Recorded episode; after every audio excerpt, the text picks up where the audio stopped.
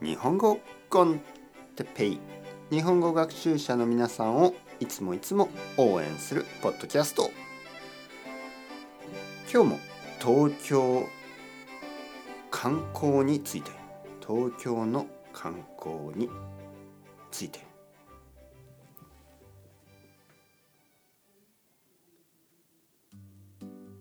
はい皆さんこんにちは。日本語コンテッペイの時間ですね。元気ですか、えー、僕は今日も元気です、えー、旅行ですね。観光ですね、えー、春とか夏になってたくさんの人が、え日本に来ます。でやっぱりこの東京というメガシティですね。大きい街なので東京を楽しんでほしい。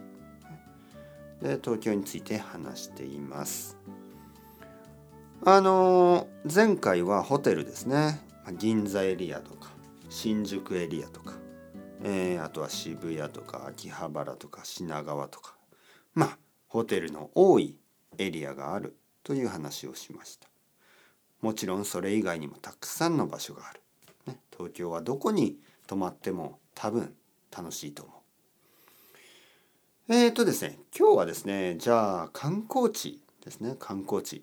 まずどこに行けばいいかですけどやっぱりあの浅草はいいと思いますね。浅草は楽しいですね。浅草はなんとなく日本テーマパークみたいな感じですよね。えー、すごく日本っぽいものがたくさんあります。ちょっと江戸みたいなねスタイル江戸スタイルのものがいろいろある。えー、団子とか餅とかせんべいとかなんかあんこの食べ物抹茶なんかそういうものがいろいろあったりちょっと昭和スタイルのテーマパークがあったり花屋敷ですよねまあいい花屋敷は行かなくてもいいかもしれませんけどまああのそのエリア結構歩いてて楽しいですね。浅草浅草からまあ少し歩くと東京スカイツリーのエリアに行くこともできます。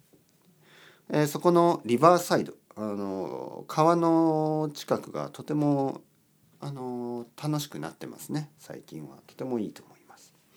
浅草と東京スカイツリーそのエリアねちょっと歩いてみるといいかもしれない。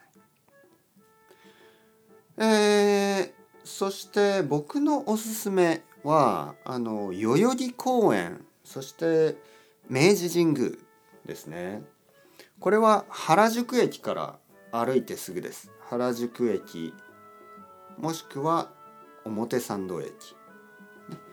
そこから歩いてすぐ明治神宮という大きい神社があります、シュラインですね。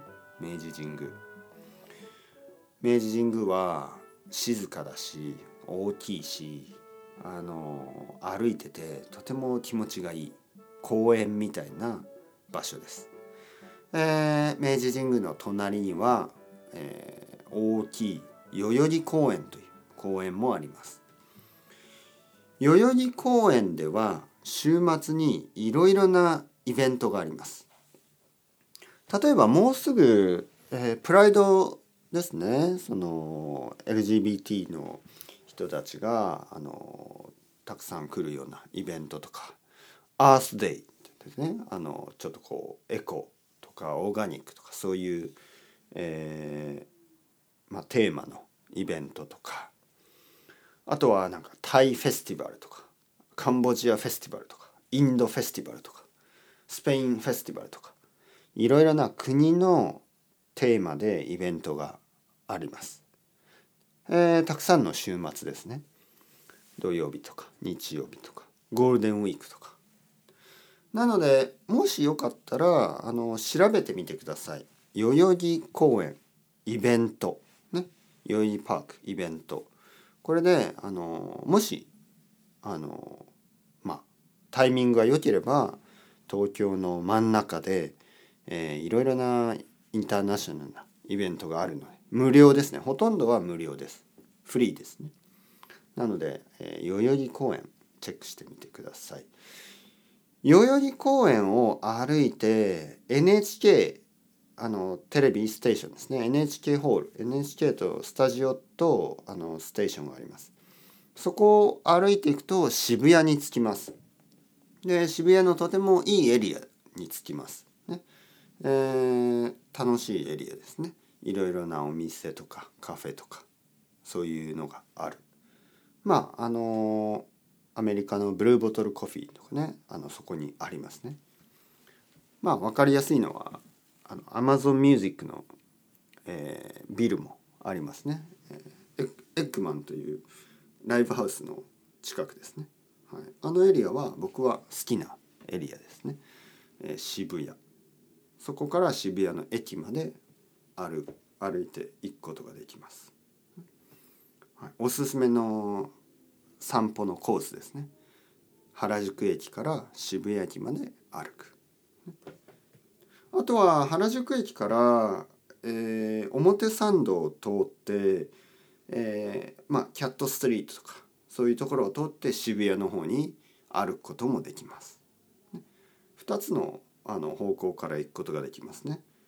代々木公園を通って渋谷駅に行くもしくは表参道からキャットストリートの方を通って渋谷公園、えー、渋谷に行く、ね、原宿えー、原宿表参道エリアと、えー、渋谷エリアを楽しむことができます。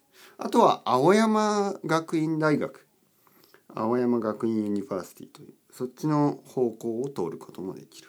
ね、あとは United Nation University、えー、国連大学。そのエリアを通って行くこともできます、ね。まあいろいろいろいろな行き方がありますね、はい。